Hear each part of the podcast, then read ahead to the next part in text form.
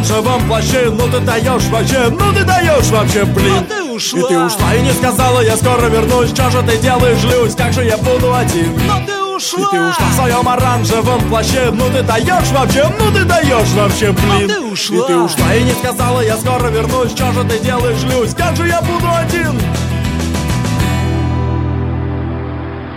Это радио Это на радио. 87,7 FM.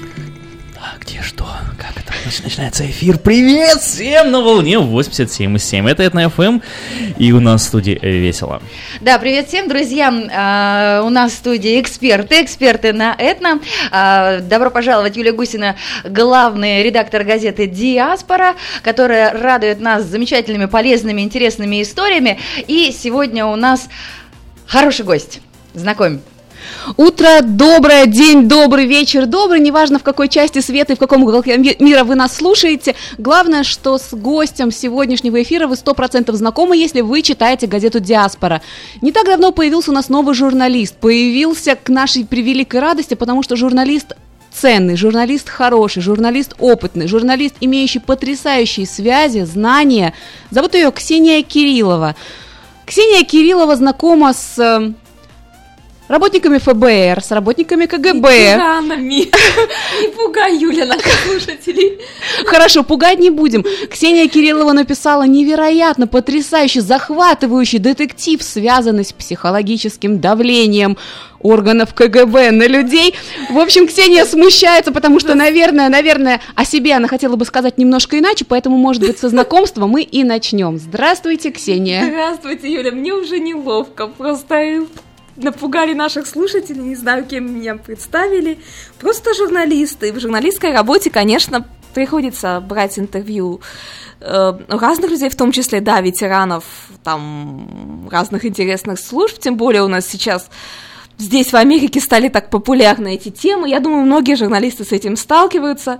Но вот Юле не повезло поймать именно меня, поэтому вам придется меня терпеть в течение ближайших получаса. Я вот открываю заголовки просто, и просто восхищаюсь. А журналист Форум Дели выпустил роман о разведке карательной психиатрии времен Холодной войны. Нет. Моральный компас Максима Бородина. Загадочная история Дэвида Джуберга. В Сан-Франциско сотни людей избили друг друга подушками. Фоторепортаж. Автор Ксения Кириллова. Разносторонняя личность. Что-то же должно быть доброе, помимо карательной психиатрии и убийств. Может быть, на самом деле с доброго и хотелось бы начать, потому что всегда э, человек, который находит себя в эмиграции, он интересен в первую очередь тем, что хочет заглянуть в замоченную скважину и понять, как он в эту эмиграцию попал, как он себя здесь нашел. Поэтому, может быть, вернемся к истокам. Откуда? Куда? Как сюда попали? Чем занимались на родине? Давайте Вообще- попробуем сначала начать. Да, вообще это действительно немножечко необычная история, немножко безумная, потому что, в отличие от многих эмигрантов, я к эмиграции не готовилась. А, Оказалось здесь практически случайно. Муж, а, муж из Украины, Игорь, у него был временный рабочий контракт, как это часто бывает у IT-специалистов, буквально на два года. В России занималась журналистикой, работала и в главном региональном медиахолдинге «Уральские рабочие», это в Екатеринбурге у нас. Привет, земляк! Да, старейшее, старейшее издание. Вот, Надя может подтвердить, что это такая школа классической журналистики. Классическая, но мне интересно, как туда карательная психиатрия Нет, психиатрия была уже потом. Ну да. Вот. Потом в э, уральском филиале «Новой газеты», она, э, Надя, может быть, уже не застала, у нас вот возник где-то в 2008 этот филиал. Коррупцию э, ФСБ разоблачала в 2012 году, вот эта громкая коррупционная история, дело Егора Бычкова, может быть, помните Да, да, тоже. да, да, А да. сразу Вот, вопрос хочу вклиниться. Сколько лет тогда было? Мне? Да. Когда дело Егора Бычкова началось в 2008, ну это ровно 10 лет назад, это вот мне 23 было, исполнилось 24. То есть есть только то- после факультета журналистики Я, не буквально- смо- я вообще не после факультета А журналистики. после какого? Юридическое образование. Юридическое образование, ну а когда тогда ручки зачесались? и А в- что практически ро- еще со студенчества. Я То по специальности не работала почти, да, я 12 лет в журналистике. Это вот история с наркомафией Нижнетагильской, Да. это да, это 10 лет назад вот началось это дело. Мне было 23. То есть это то время, когда нужно было ходить на дискотеки и свидания, э, вы уже разоблачали На дискотеке Нехороших свидания в людей. студенчестве, в студенчестве можно было ходить. Вот, когда коррупцию в ФСБ разоблачала, это 19 год, это немножко попозже, мне уже, мне уже 28 было. Вот, то есть, то есть, да, уже, уже пожила, уже было не так страшно. Нет, ну, если серьезно про эмиграцию, да, конечно, последний год в России уже было трудно заниматься расследовательской журналистикой, но в принципе, в принципе, все-таки, когда я приезжала сюда, надеялась, что я вернусь. Вот. И э, приехала временно, еще тогда без разрешения на работу по временной визе. То есть э, долгое время писала статьи как волонтер, просто бесплатно. И, соответственно, как многие-многие русскоязычные журналисты, да еще из глубинки, у меня, конечно, не было того английского, на котором работают, на котором пишут статьи.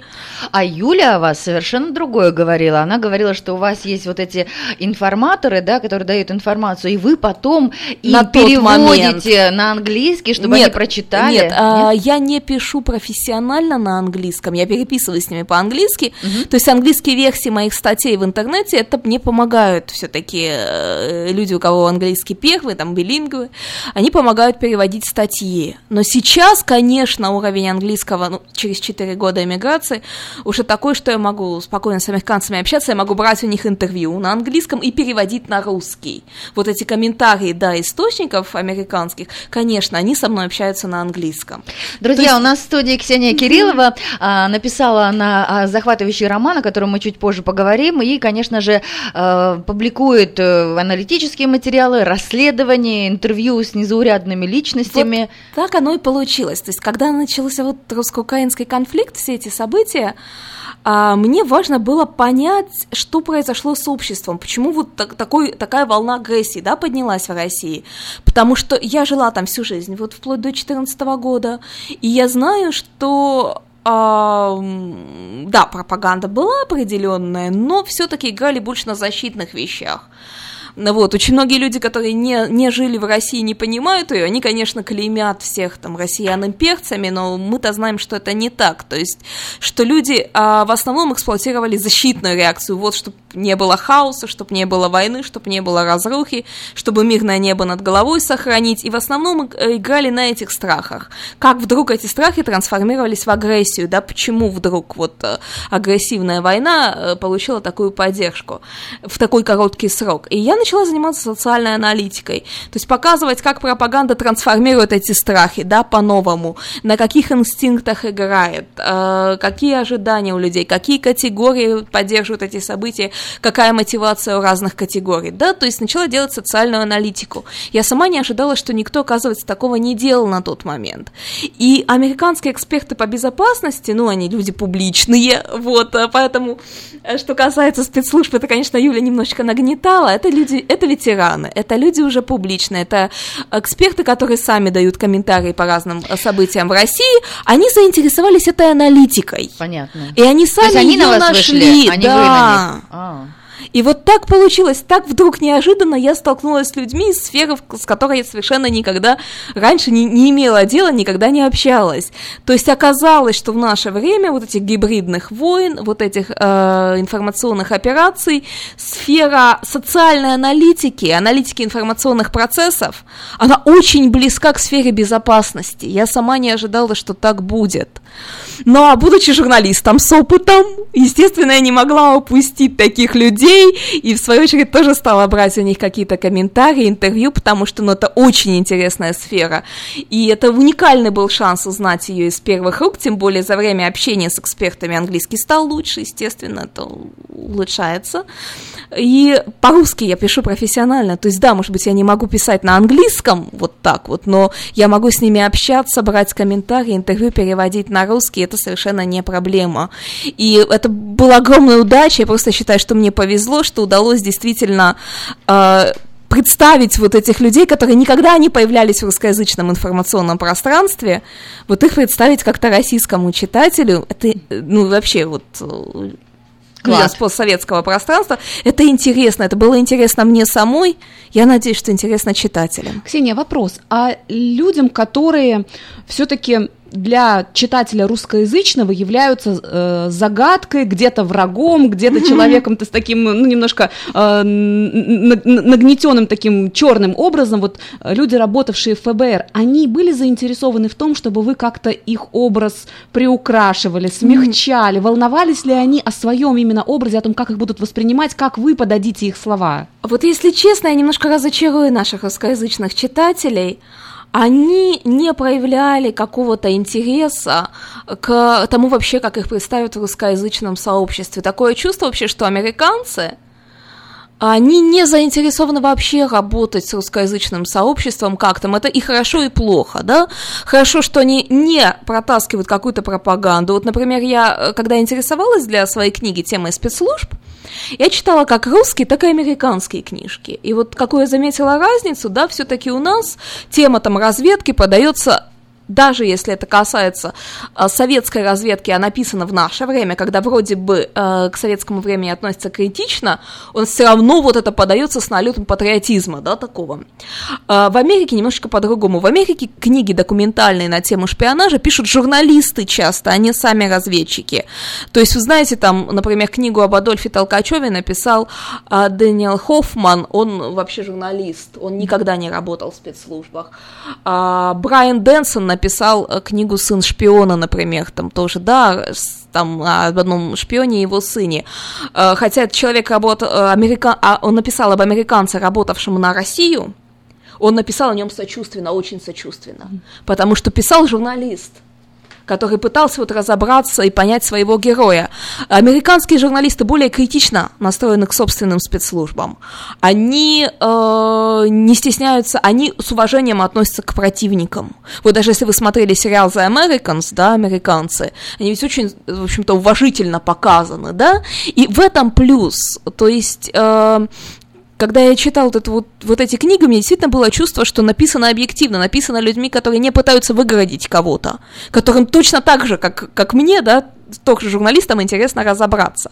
Что касается самих ветеранов, они, конечно, горды тем, чем они занимались, да. У них иной подход, нежели чем у журналистов. У них чувствуется, что для них это значимо, но у них нет обеспокоенности именно работой э, вот с русскоязычным сообществом, то есть как вот их воспримут русскоязычный читатель. Они не сами бы, например, не стали незнакомым людям давать комментарии, просто потому что ну, им не важно. Не, не обязательно русские, это не значит, что негатив к русским. Вот то же самое там китайским, бразильским, еще кому-то. У них нет цели вот прямо пройти все там э, диаспоры, да, все сообщества. А разве можно вообще светиться, что они были агентами, что они, э, там, не знаю, давали присягу, подписывали о неразглашении, ну, а сейчас они раз и выходят с комментариями. Я уверена, что, даже на я уверена что огромному, огромному количеству людей нельзя светиться, и мы их поэтому не знаем и не узнаем никогда. У меня тоже нет каких-то отношений с, с, с, с ну теми, ну вот, кто бывший подполковник КГБ Акив Гасанов, прослуживший около да. 15 лет советской разведки, комментирует историю есть, шпионки Марии Бутиной, да, вы делали статью есть, на целый есть, разворот. То есть э, те, которые э, дают комментарии, они их дают, конечно, не только мне. Это те люди, которым уже можно давать комментарии. По общему правилу, комментарии в этой среде могут давать люди, которые работали, например, на синих позициях. Вот, вот все удивляются, да, что у меня вот такие, такие комментаторы титулованные. Да. Но именно потому, что они титулованные, они общаются с прессой. Люди уровня ниже с прессой не общаются даже по выходе на пенсию, и мы их не знаем и не узнаем никогда.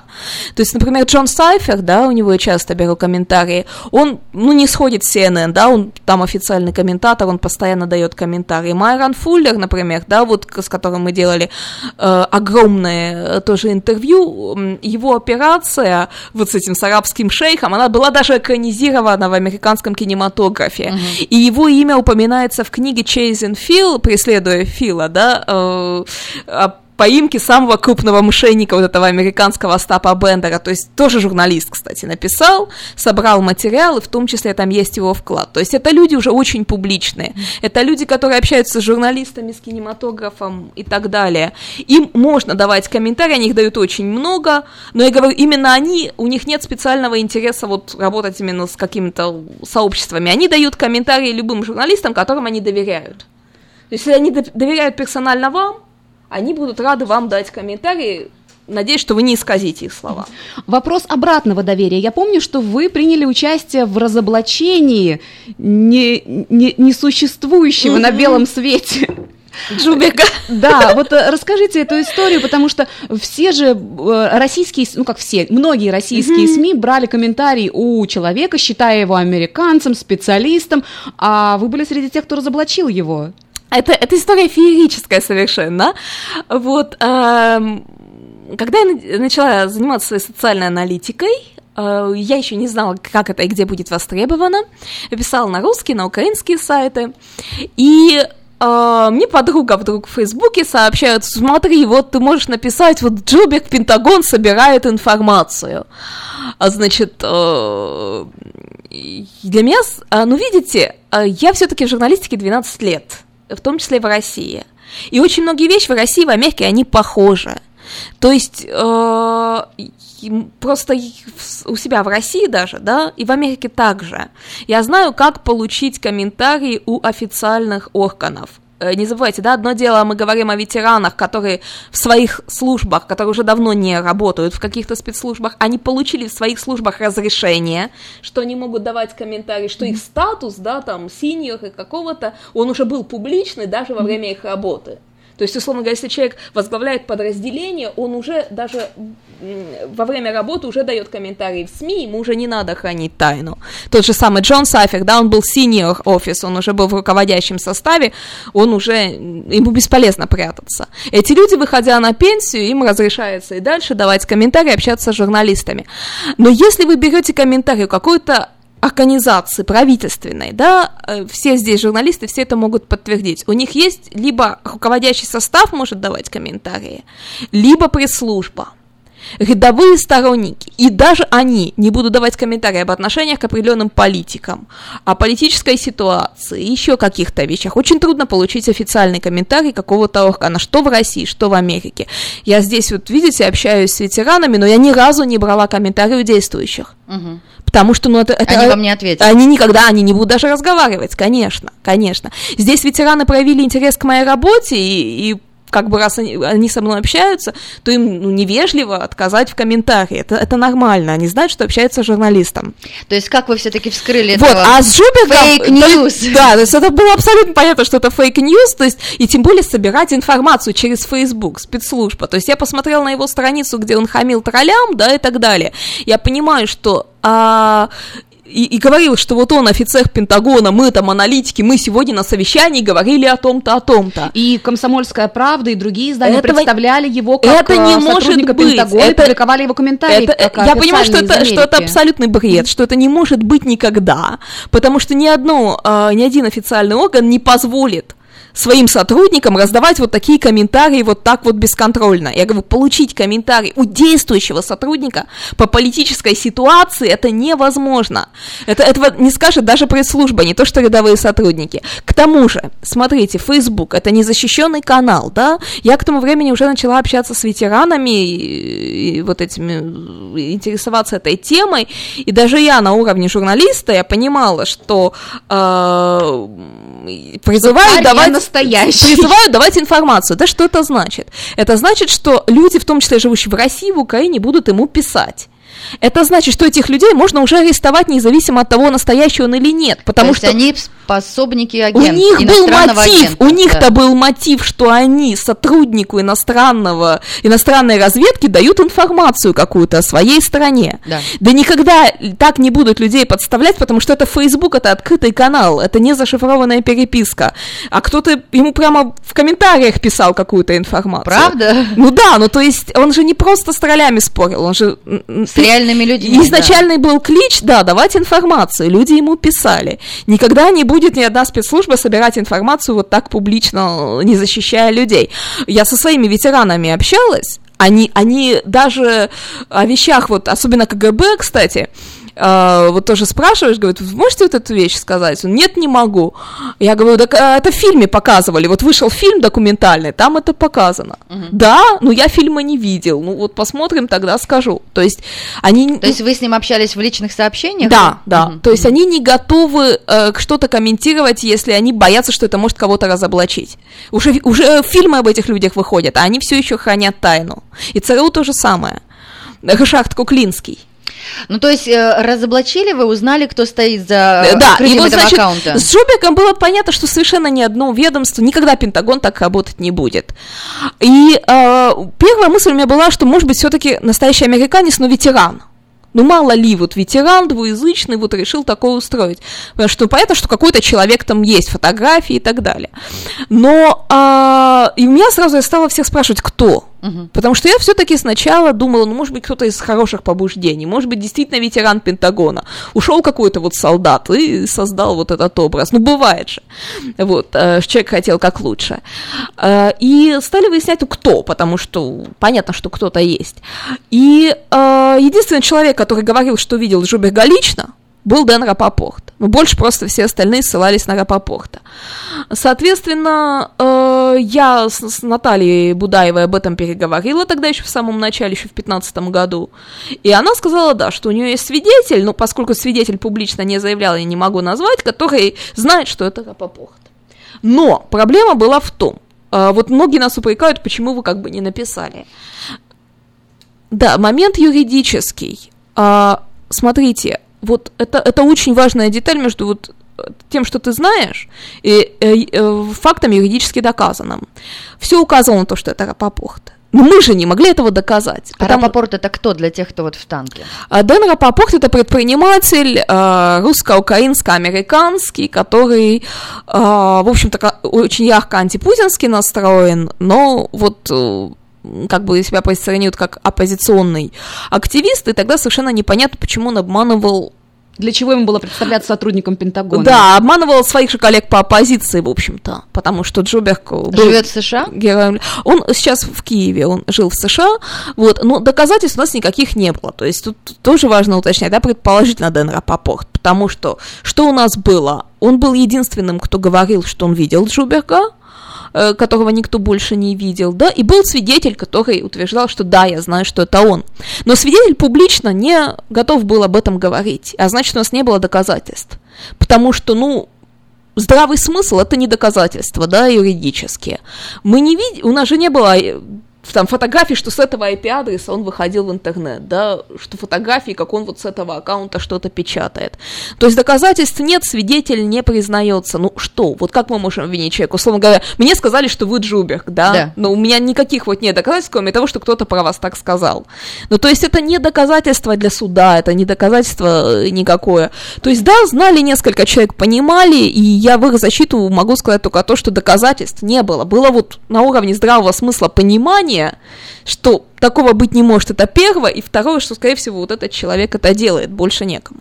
Давайте узнаем, чем закончилось это разоблачение. Настоящие шпионские страсти не только в жизни э, есть, но и на страницах новой художественной книги, которую написала Ксения Кириллов «Паутине безумства». Об этом узнаем сразу после короткой рекламной паузы. Хотите избавиться от боли в спине, вызванной плохим матрасом? Найдите самый оптимальный для себя матрас по недорогой цене. Твин, начиная от 49 долларов, Квин от 99. Купите King по цене Квин. Также широкий выбор качественной мебели на любой вкус. Аверсток Мэтрисис в Ройзвилле и Сакраменто. Звоните Наташа 916 257 45 25.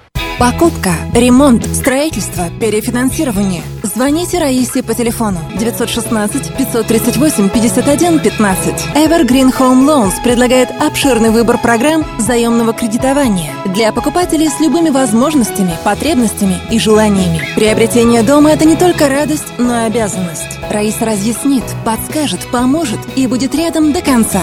Звоните 916 538 51 15. Evergreen Home Loans. Раиса Фудин всегда рядом. Evergreen Home Loans is registered trade name of Evergreen Money Source Mortgage Company. NMLS 3182. Сакраменто. NMLS 1538112. Мода – это выбор и свобода. Мода – это вкус и стиль во всем. Буйство красок и фантазия природы нам диктуют моду день за днем. Магазин «Мода Fashion». Позволь себе больше стиля. Мы расположены на пересечении улиц Валерга и Элкхорн. Предварительное планирование своего ухода позволяет минимизировать бумажную и похоронную волокиту.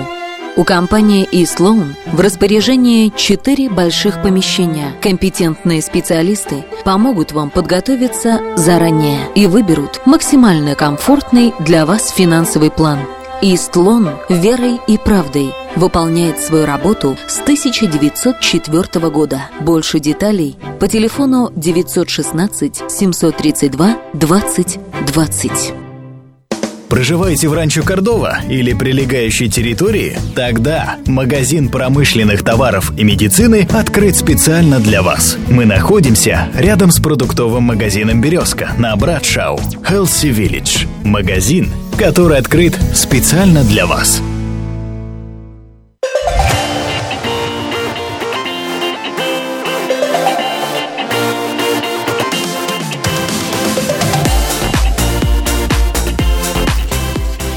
Продолжаем интереснейший разговор. В гостях у нас журналист эм, Ксения Кириллова. Поговорим обязательно о ее художественной книге «В паутине безумства». Но сейчас хочется все-таки завершить эту э, с, историю с фальшивым информатором из Пентагона. То есть как все-таки его разоблачили, опубликовали ли опровержение, чем история Да. завершилась? Ну, несколько человек, как я уже сказала, знали, а и мы пытались предупредить остальных. Но я еще раз говорю, мы не могли кого-то обвинить.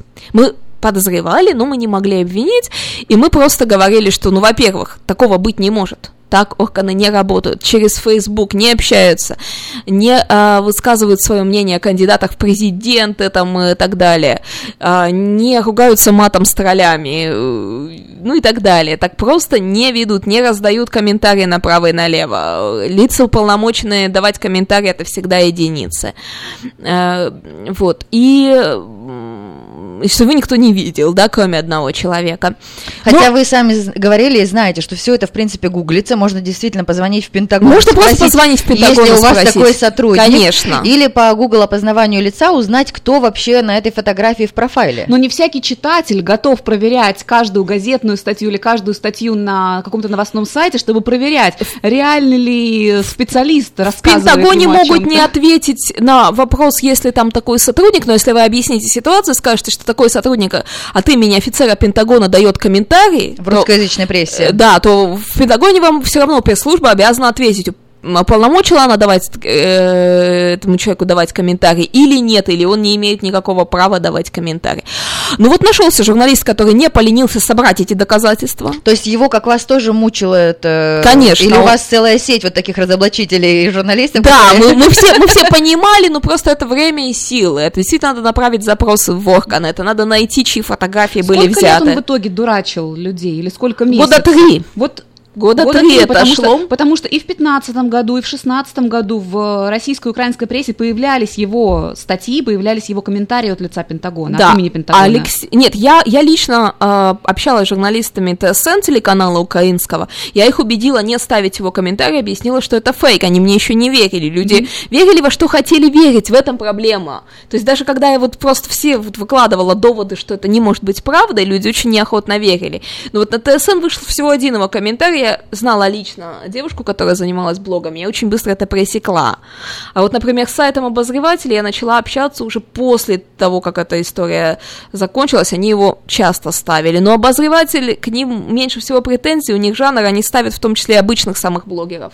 Ну так был ли мальчик? Кто, А, кто у нас э, Ну, и, в дурачил? общем, вышло, ну, Алексей тоже не может, это журналист, который, э, Алексей Кузьменко, э, в Billingcat, э, это английский проект расследовательский, опубликовал разоблачение, где были выложены все фотографии эм, человека, который этим занимался, официальный ответ Пентагона и показания некоторых свидетелей, которые утверждают, что это был Дэн Рапопорт.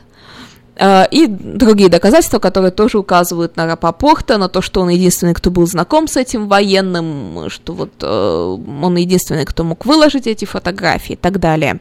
Какое-то наказание последовало там или А, урон репутации? Эм, ну, страницу Джобека, естественно, заблокировали на Facebook. Естественно, никто не, бо- больше не брал никаких его комментариев. Проект исчез.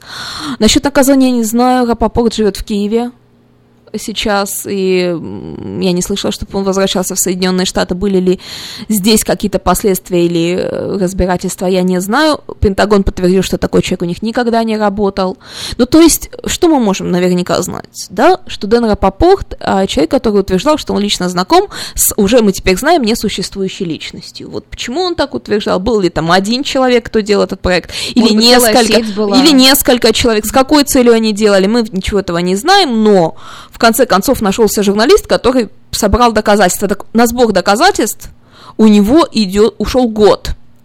Поэтому вот когда про некоторые расследования люди там начинают говорить, вот, если бы что-то было, то это бы уже нашли, я всегда призываю подождать, потому что бывают вещи очевидные, а бывают доказательства для суда. Это разные вещи. Сбор доказательств для суда – это огромное количество даже очевидных вещей. Вот очевидная ситуация. Фейковая страница. Единственный человек, который за нее поручился. Ну, скорее всего, он и сделал, да? Это очевидно для всех. Скорее всего, 99% что так и окажется. Но фотографии, IP-адресов, э, данные, что вот э, он действительно общался с этими людьми, что э, информацию, которую запрашивал Джуберка, информацию, которую запрашивал этот человек, идентична, стиль идентичен, сообщения идентичны, я говорю, в конкретные IP-адреса, конкретные запросы из Пентагона и ответы, работал он у них или не работал. Вот это доказательственная база. Вот это собирается годами. Возможно, в будущем это станет э, основой сюжета новой книжки, которую вы напишете. А сейчас хотелось бы, хотелось бы поговорить о книге, которая вышла уже. Материал о ней, отрывок из нее такой захватывающий, опубликован на сайте Диаспора News, а в следующем номере газеты Диаспора можно будет тоже прочитать и о э, идее создания книжки, и фрагмент из нее. Давайте поговорим немного об этой Спасибо. книге и откуда вообще у хрупкой девушки, пусть и журналиста-аналитика, все-таки интерес к такой теме. Тема какая? Роман о разведке и карательной психиатрии времен Холодной войны. Да, это, эта тема действительно формировалась годами. А, Мне еще, когда я жила в России, было интересно советское диссидентство. А, Я общалась лично с Людмилой Алексеевой, успела застать в живых Наталью Горбаневскую. Но, если честно, не карательная психиатрия, а просто вот диссидентское движение. Я тогда этим интересовалась. И, ну, дальше, дальше вот обычного интереса это не пошло. Когда я уже приехала сюда, Совершенно неожиданно для меня на меня на голову свалились настоящие ветераны ЦРУ. Ну, представьте, обычная девочка пишет что-то там, э, ну, по, такие, социология, психология, да, социальная аналитика, общество. Понятно, мы журналисты, мы работаем в информационной сфере, для нас понятна пропаганда, информационные потоки. И вдруг этим интересуются аналитики ЦРУ, бывшие какие-то а, ветераны, э, борцы с троллями, еще какие-то люди разные интересные. Вот. э, Мне профессиональное любопытство, то есть я, конечно, их тоже начала расспрашивать. Что делают эти люди? Они в первую очередь дают ссылки на книги документальные книги, читайте, вот тут вот в этой книге меня цитируют, вот, пожалуйста, все. Так я стала узнавать о Толкачеве, Дмитрии Полякове, разных-разных вот таких вот людях, и я вдруг увидела, что эта тема вот этих перебежчиков времен Холодной войны, а те, кто сейчас эксперты, они, как правило, работали давно, то есть в годы Холодной войны еще. Вот. И, и, и поэтому, потому что, ну, и опять же, кто работает в наши дни, они не дают комментариев, мы их не знаем. Мы можем общаться только с теми, кто работал когда-то давно. Поэтому понятно, что информация, которой они делятся, это всегда со сбросом несколько лет или десятков лет. И я вдруг увидела, что какая-то вот похожая к той теме, которой я интересовалась. Например, Адольф Толкачев, вот это был э, инженер, который очень важные секреты давал э, в ЦРУ, один из важнейших источников, ему посвящена книга э, «Американская шпион на миллион долларов», «The Billion Dollar Spy», на миллиард долларов, а, вот, и это близко, например, к теме диссидентства, он сначала хотел стать диссидентом, но потом понял, что человека с его уровнем доступа мигом сотрут в порошок, не дадут ему вот диссидентствовать открыто, он обратился в ЦРУ. Я не хочу как бы не оправдывать, не э, не осуждать этих людей, я просто, да, пыталась понять, потому что вот время специфическое. Мир оказывался несколько раз на грани ядерной войны. Некоторые из этих людей э, действительно обращались к американцам, потому что э, хотели вот уберечь мир от вот этой ядерной войны, потому что то они все-таки понимали, что в Америке есть определенная система сдержек и противовесов, и у них не может один человек принять такое решение. Вот взять и начать ядерную войну. А в России мог Хрущев, вот кубинский э, кризис, да, Да. уст- ударить там, Башмаком. башмаком по кафедре, да, и, поставить мир на грани ядерной войны. И там очень сложная мотивация, далеко не всегда финансовая, все не так просто, как вот это показано в российских фильмах. Интересно, что американцы, вот у нас есть, например, э, миф, что там предатели нигде не уважают, американцы людей, которые с ними сотрудничали по идейным мотивам, действительно уважают. Вот я разговариваю с ветеранами, они абсолютно серьезно, без прикрас, говорят, это люди-герои, мы вот ими восхищались. То есть очень разные есть случаи, есть очень разные отношения, насколько оно все не черно-белое. И вдруг, а, и, и это бы тоже не дошло до книги, еще несколько факторов. а, вот когда начались уже какие-то репрессии, э, уголовные дела за репосты, вдруг возрождается хроника текущих событий, ХТС. Я читала отрывки из ХТС э, в документальном виде, часть выложена уже в интернет, первые выпуски хроники, часть упоминается еще в, в книге там «История инакомыслия в СССР». Вот. И вдруг появляется новая хроника текущих событий. И ведет ее Виктор Давыдов, человек, который сам стал жертвой карательной психиатрии в советское время.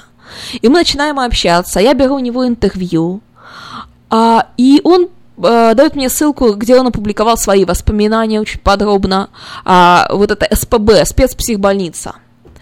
То есть что, он был диссидентом, он, Он информировал его за это, посадили? Он никого не информировал, это не имеет отношения к разведке, он был просто чистый диссидент, и его вот туда Против посадили. системы, да. да. просто. Чис- абсолютно. Здесь без, без элементов шпионажа, это я уже объединила. Это обычная психиатрическая больница или какая-то специальная? Это были спецпсихбольницы, вот сокращенная СПБ, спецпсихбольница. Э, то есть это именно карательная психиатрия. Люди действительно были здоровы. То есть их накачивали нейролептиками. Это совершенно страшная вещь, потому что мало того, что а, люди действительно многие сходили с ума.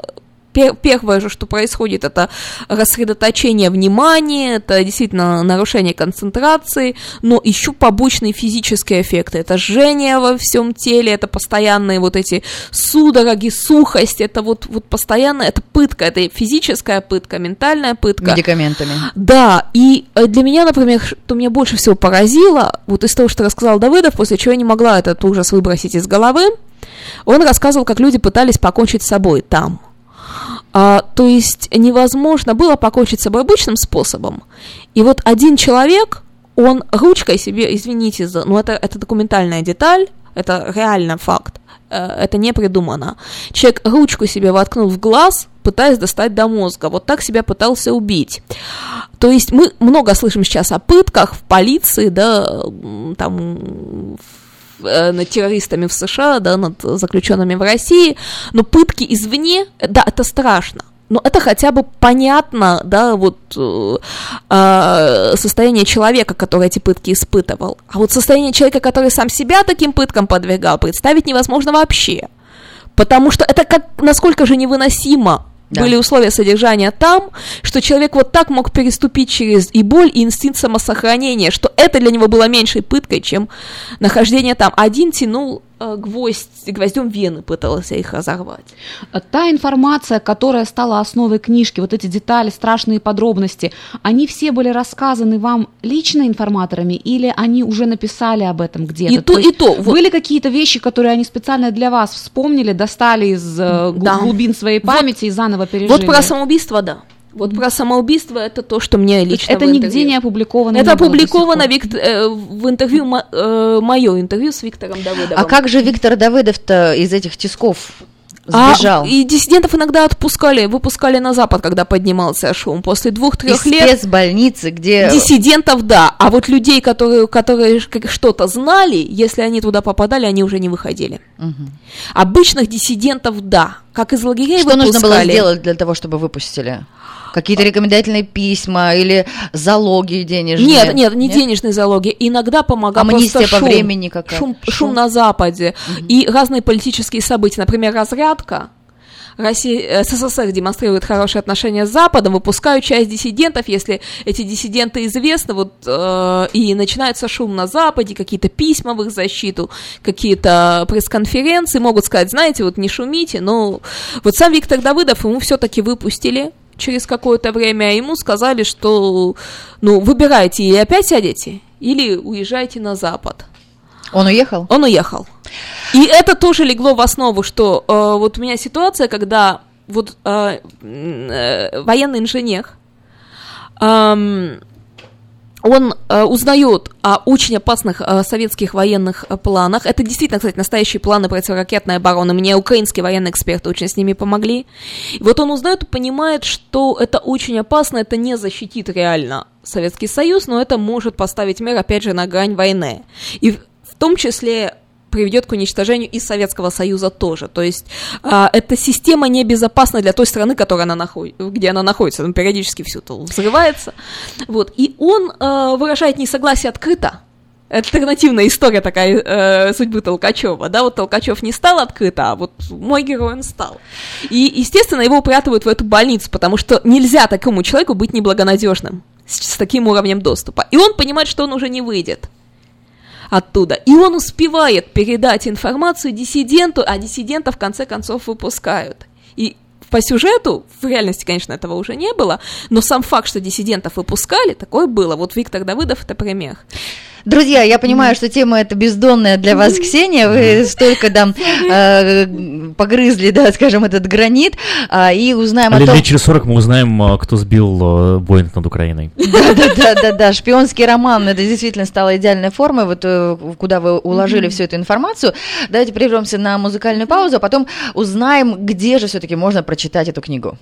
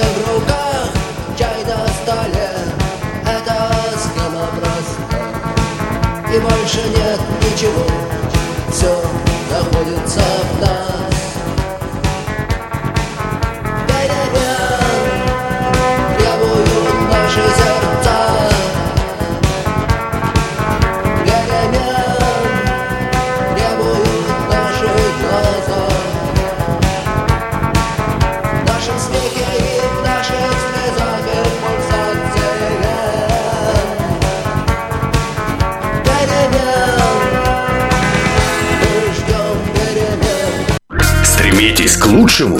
Предпочитаете машину крупнейшей японской автомобилестроительной корпорации? Нет кредитной истории? Нет проблем. Мы обслуживаем русскоговорящих клиентов более 20 лет. Ваш семейный автодилер. Хенлис Тойота в Дэвисе. Просто позвоните Петру Райзу 707 365 89 70 или приезжайте на 4202 Чилиз Роуд. Управляйте мечтой вместе с Тойота. 707 365 89 70. Тойота. Достигай большего.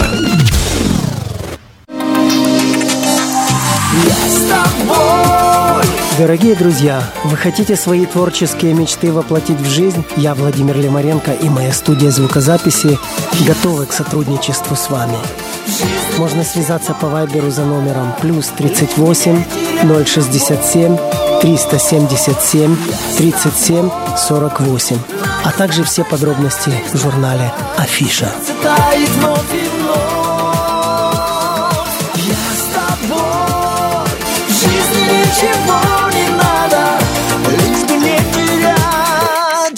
Владимир Лимаренко, певец и композитор. Сохранить любовь Я объехал целый свет, все постиг науки. Я теперь сомнений нет, мастер на все руки. Я могу раствор месить, стены штукатурить, крышу новую стелить, мебель политурить. И в текстуре я эксперт, и заборчик справить. Мне в покраске равных нет, двери могу ставить. Без работы мне и дня дома не сидится. Дело всякое меня, как огня боится. Чтобы мне, друзья, начать важное такое, позвони, отвечу я. Мастер Анатолий. 224 97 20. Handyman Services. 224 97 20. Вот уже 40 лет Центр здоровья Элика Health Centers обслуживает русскоязычных жителей Сакрамента.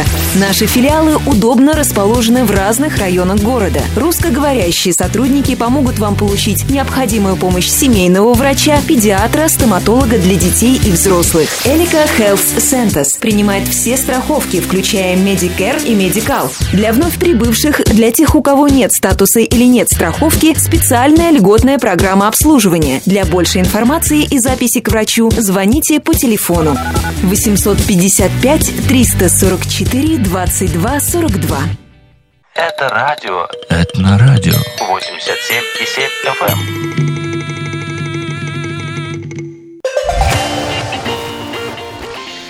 Как реальные э, события, страшные события стали э, основой шпионского романа журналиста Ксении Кирилловой, продолжаем мы беседу.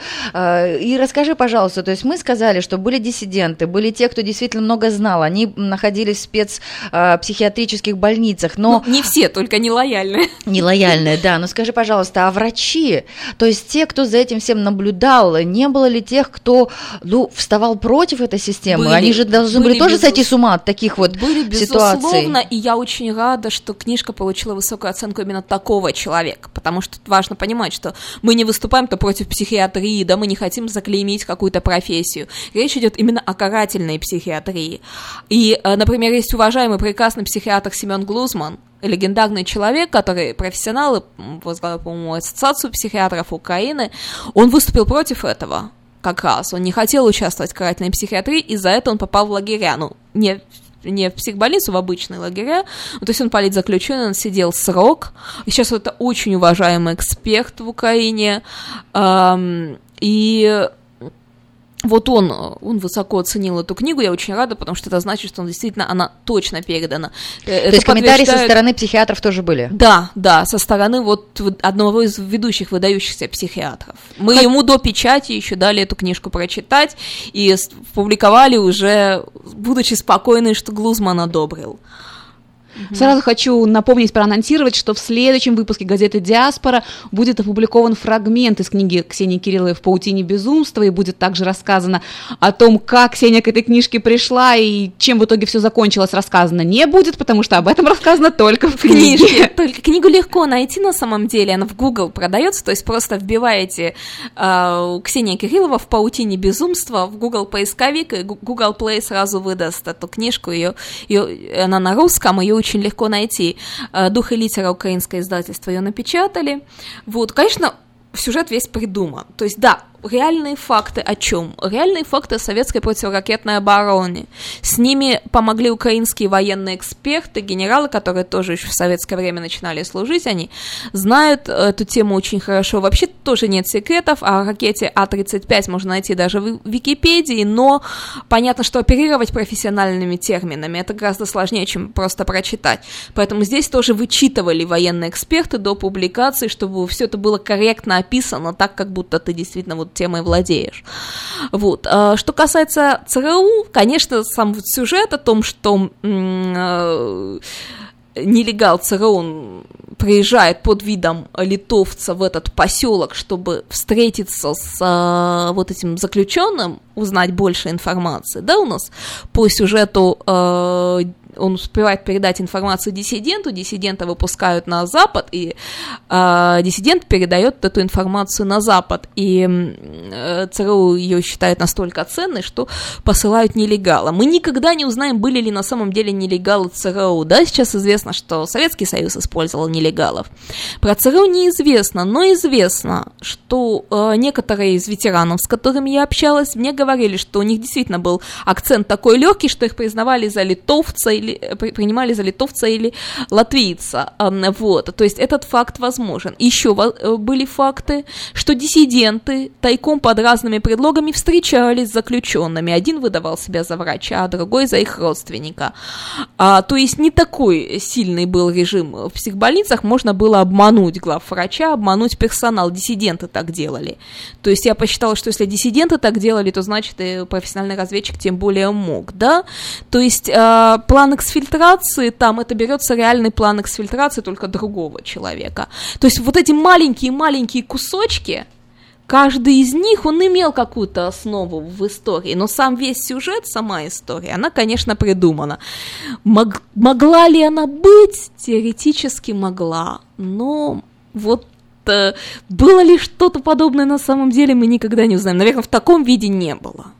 Друзья, э, роман «В паутине безумства» можно э, найти в Google, а также, если вы зайдете на наш сайт diasporanews.com, там есть, э, в- вобьете в поиск Ксения Кириллова, э, выпадет вам несколько статей, так вот там активная красная ссылочка, по ней можно зайти и посмотреть, где эта книга.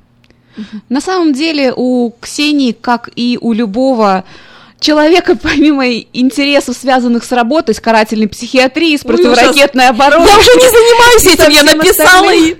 И из, из- из глаз дало из сердца Есть вон. наверняка и чисто человеческие хобби, потому что все-таки живя в э, Калифорнии, живя в Окленде, живя вдали от родины, связь с ней не теряешь.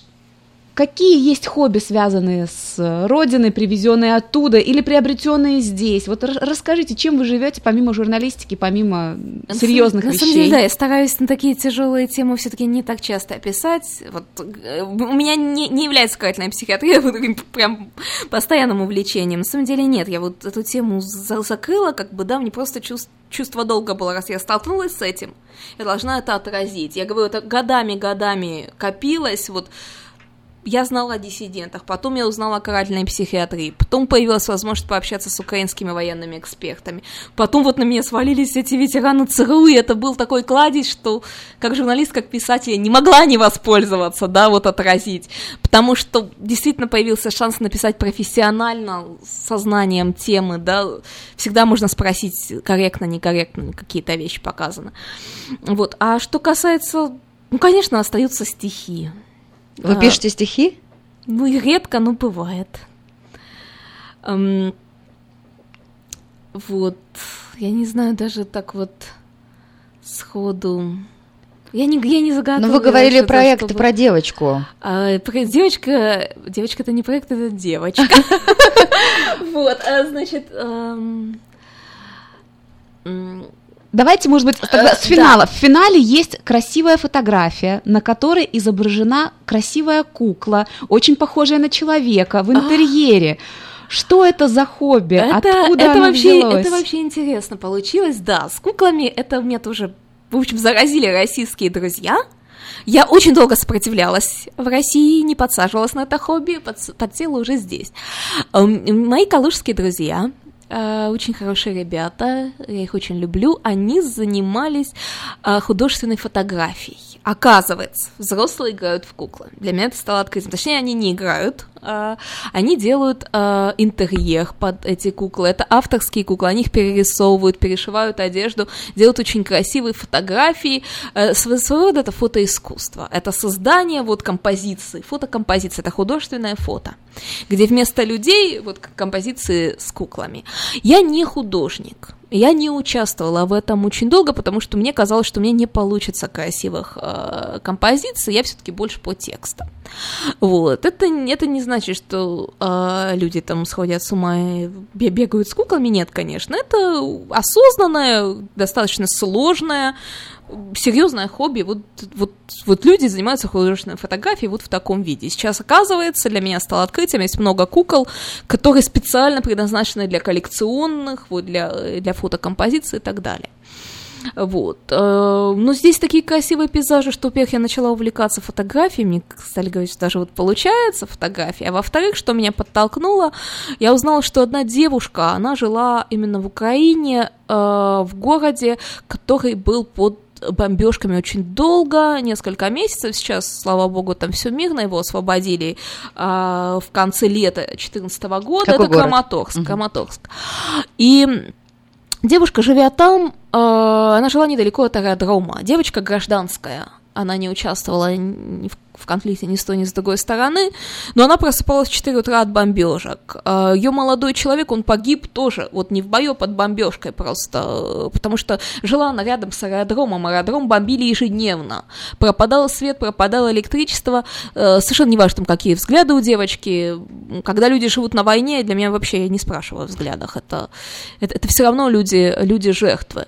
И девочка, э, я, я даже, даже не, не спрашивала вообще, кого она считает виноватым, если честно, не знаю, знать не хочу э, в данном случае. Девочка, вот... эм, Вы хотели а, её да, поддержать да, Да, мне ее морально. важно было поддержать морально. Девочка жила на войне, и э, я узнала, что она занималась э, коллекционированием кукол. Правда, немножко других, фарфоровых, не, не таких гибких, как э, для фотографии используют, но тем не менее.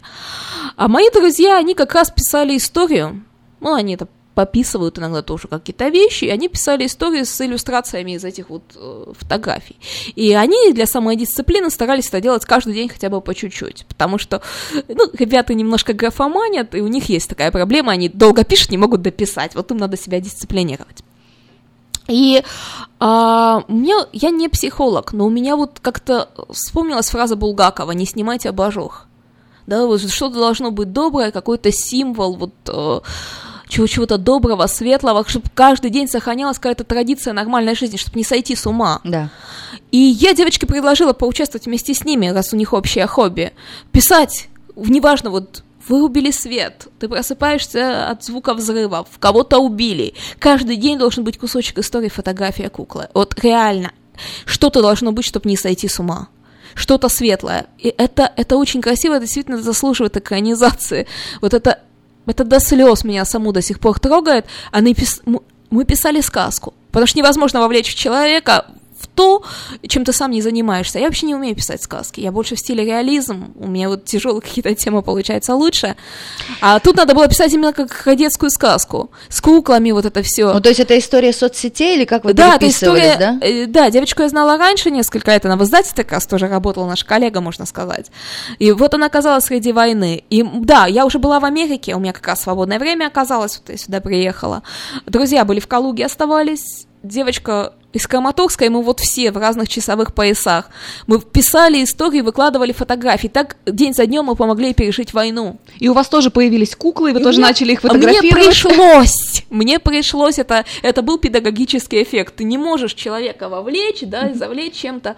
Если ты сам себе не купил куклу, не стал Если ее ты не делаешь то фотографировать. же самое. То есть для меня это было как вот какой-то я не знаю, как, как вот психиатрическая помощь этой девочки сначала. То есть я начала это делать ради нее. Что вот смотри, мы все вот этим увлекаемся. Я же не могла сказать, что я из-за тебя, да? Я тоже как бы говорю, ну вот мы вот делаем, вот давай ты тоже. Вот. а, И, и вот так пошло, что вот она плачет, все-все, и вот как-то надо ее вывести из кризиса. Смотри, а вот мы сегодня вот эту часть написали, смотри, какая кукла, там, прислать ей что-то. И так день за днем человек, она молоденькая девочка, в общем-то, человек пережил Пережила войну. войну. Да. Вот такая И эта история, разносторонняя она личность спасла, у нас, да, она спасла девочку, она помогла ей это выдержать. в гостях. Филантропия, психиатрия и расследование. И Интересно. куклы, и, в конце концов просто куклы, да. Я очень надеюсь, что на страницах газеты «Диаспора» и на сайте, потому что для сайта тоже наверняка это будут очень красивые фотографии, появится все-таки эта история. Я бы очень хотела, чтобы мы эту тему продолжили, продолжили именно для читателей с примерами, показать, что это и как, потому что по, по- по- по радио не передашь, На что, как выглядит. Ну, это. анонс получился уже это. отличный, На да. самом деле, вот, да, что я хочу действительно пожелать читателям, слушателям, мы сейчас столько тяжелых тем затронули. Да, там разведка мне тоже вот... Я говорю, я тоже обычный человек, столкнувшийся с темой разведки. Стало жутко интересно. Но это... Вот начинаешь углубляться, начинаешь читать и понимаешь, что это очень тяжелая тема.